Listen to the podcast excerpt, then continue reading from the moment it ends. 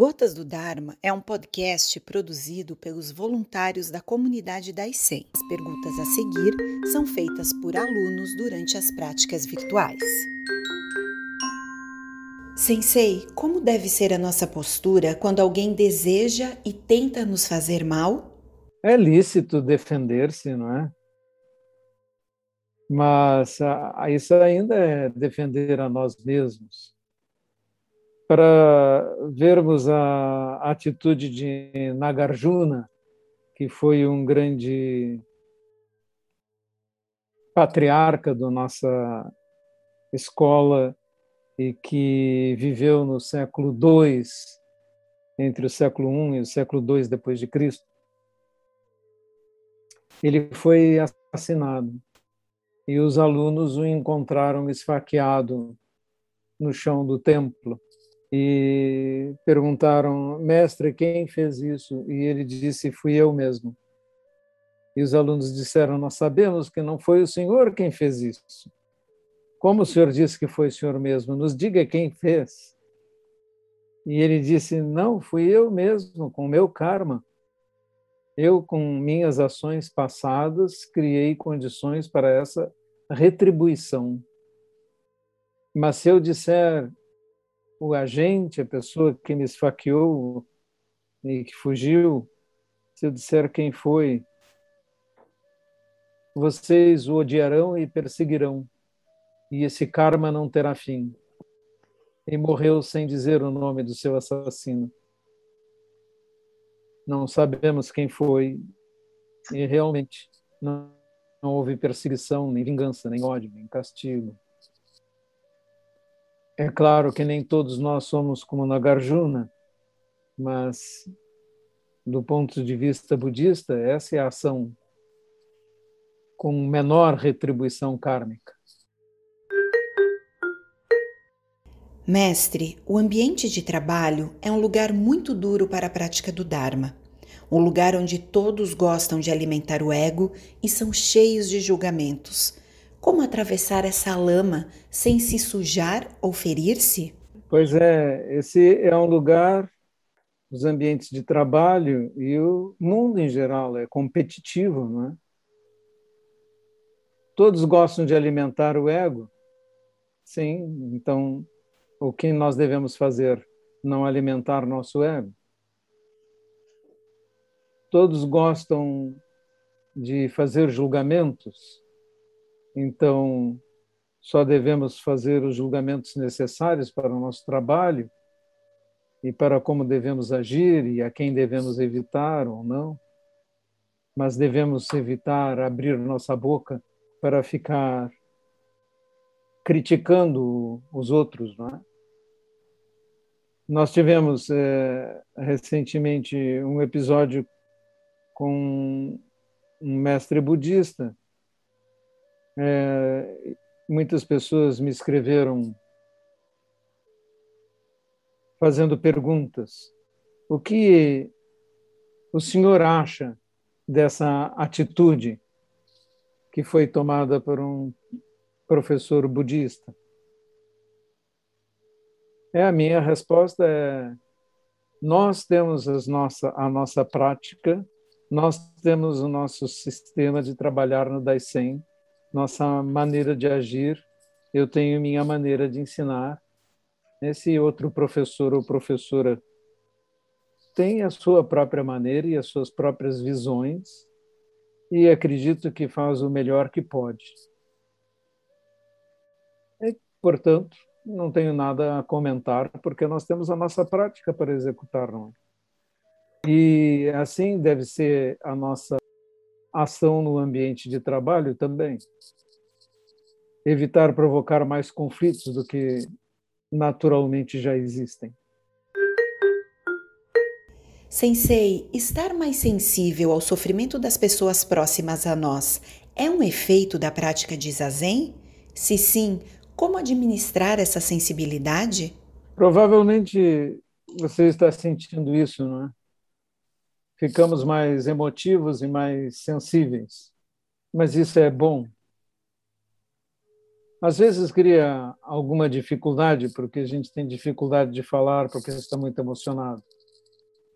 Mas, em geral, ser capaz de perceber e sentir é um verdadeiro desenvolvimento da nossa capacidade de perceber o mundo.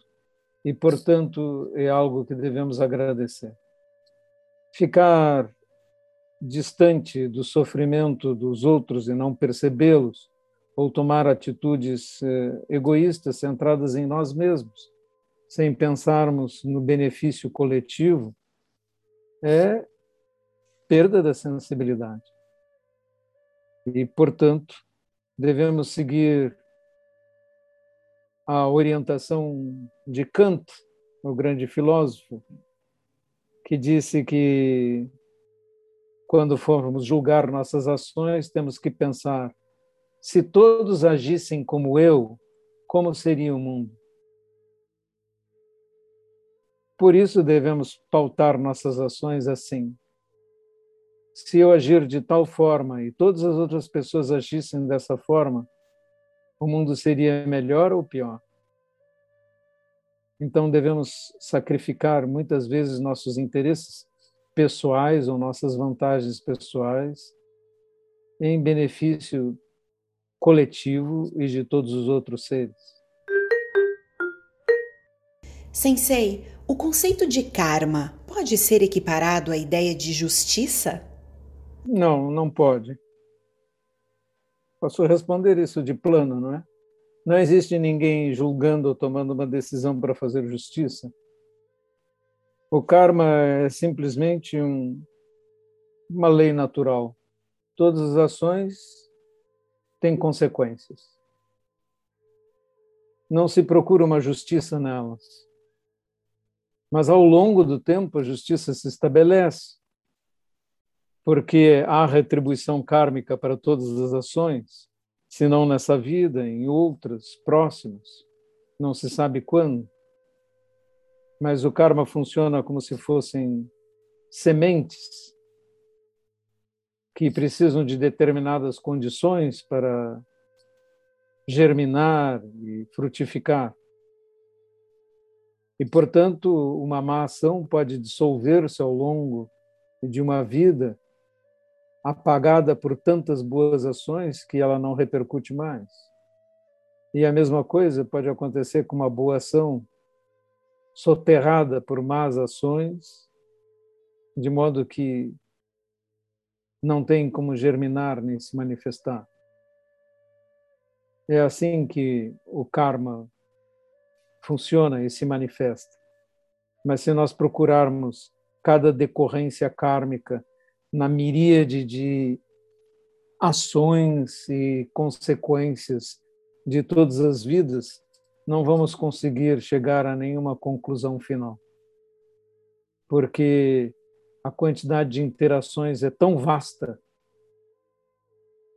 que não poderíamos tomar uma decisão adequada a respeito. Imaginem que um jogo de xadrez tem um tabuleiro com 64 casas e são 16 peças de cada lado. O primeiro movimento tem probabilidade de 20 opções diferentes. Mas quando chegamos no quarto movimento, e com as quatro respostas possíveis do outro lado, já estamos no número de 315 milhões de variações possíveis. E isso é apenas um pequeno tabuleiro com peças.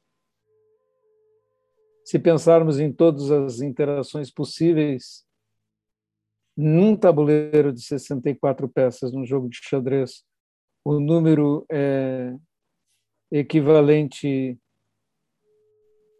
a 8 seguido de 120 zeros.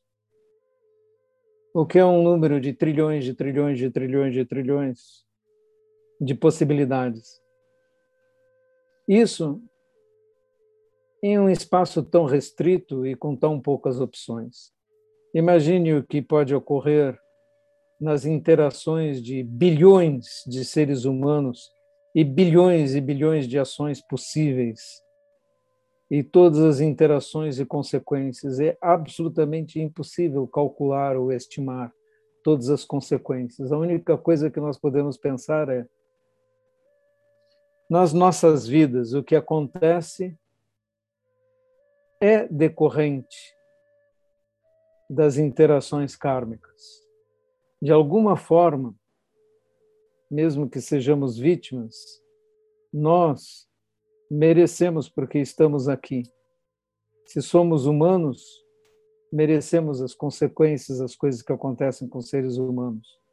E se queremos melhorar nosso karma, devemos nos orientar fazendo coisas, ações que produzem boas consequências para nós e para os outros, sem tentar calcular é sem esperar retribuição, simplesmente confiando que bom karma gera bom karma.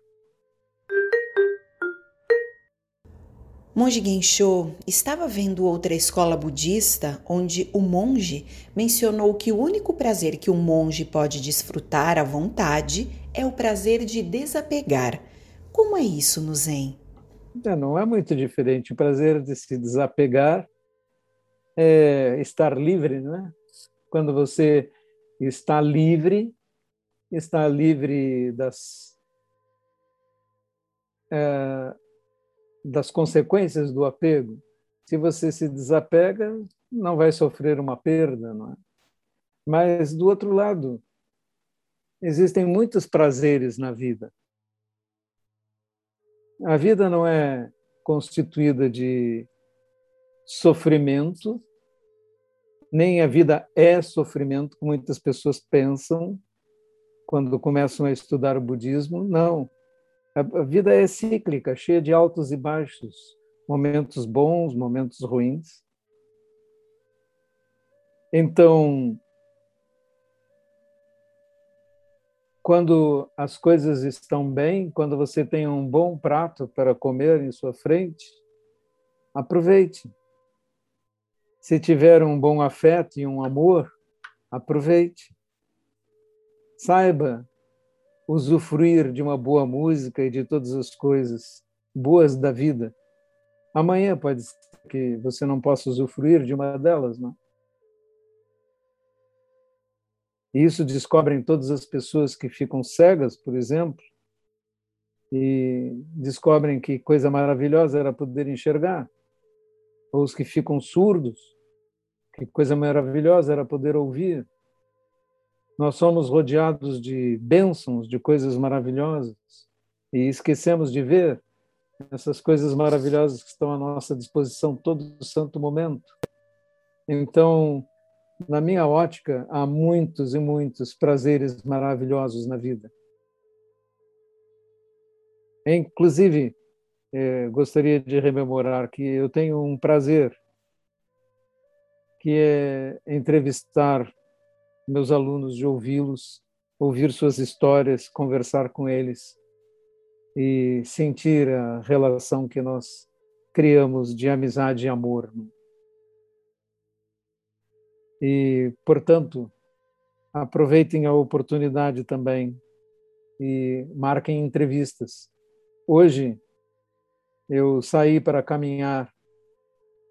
E foi maravilhoso, porque pude fazer zazen caminhando até a praia e, e na realidade, sentindo momentos de profunda realização espiritual, mas aquele era um tempo porque ninguém marcou nenhuma entrevista comigo no dia de hoje.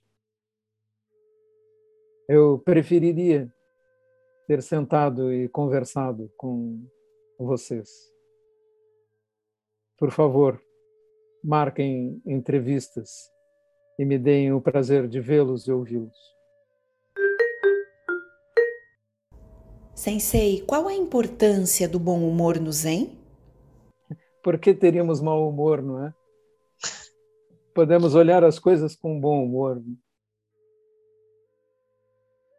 Hoje eu estava levando meu filho para o colégio e ele esqueceu um, uma peça do uniforme. Então, ah, temos que voltar correndo para pegar. Né? Aí eu fiquei contente porque não fiquei aborrecido com ele, porque me lembrei de, na minha juventude, ter passado por isso muitas vezes e queria muito ter alguém do meu lado que encarasse a situação com bom humor. Acabamos não conseguindo voltar rápido o suficiente e simplesmente comprei uma outra peça para ele, para ele poder entrar sem uma advertência. É? Aí apenas disse ele: faça um checklist e coloque na porta do quarto, de modo que você não esqueça mais, para não acontecer mais isso, né? Sensei, tenho praticado assiduamente há mais de um ano e às vezes tenho a sensação de que não estou evoluindo. Mesmo assim, continuo praticando, apenas sentando, voltando para o presente sempre que vagueio em pensamentos. Isso é assim mesmo? Estou no caminho? O caminho se faz passo a passo e não se faz pensando, ah, eu obtive isso, eu consegui aquilo, não é? E quando você pensa muito, ah, eu quero conseguir, eu quero alcançar, eu quero chegar a algum lugar com a minha prática, você está dominado por uma mente aquisitiva. Você não se dá conta, mas é um capitalista da prática. Quer conseguir algo, quer alcançar um resultado. Como você quer alcançar um resultado, então seu ego está envolvido. Como seu ego está envolvido, então, como você poderia avançar? Você só quer adquirir um resultado. Você deveria sentar-se sem ambicionar nada. Apenas sentar-se é a instrução Shikantaza. Não querer nada. Não querer nada para si mesmo. Esse si mesmo e querer para si obter algo é um obstáculo muito sério. E, portanto, devemos realmente fazer como você está fazendo. Sente-se e pratique. Não pense nem por um momento, não estou evoluindo. Você não está sentada para evoluir, você está sentada apenas para sentar-se. É isso que Dogen ensinou. Por isso ele chamou Shikantaza, apenas sentar-se. Abandone essas qualquer laivo de ambição, de querer ser algo, de querer obter algo, ser melhor do que já foi no passado, ser melhor do que os outros, ser alguém na prática. Isso não é mais nada do que vaidade, vaidade escondida. Às vezes, pessoas me dizem: Ah, eu sou muito ruim na minha prática, pensando eu sou humilde. Mas, na verdade, aquele que diz eu sou muito ruim está expressando sua vaidade. Ele gostaria de ser bom.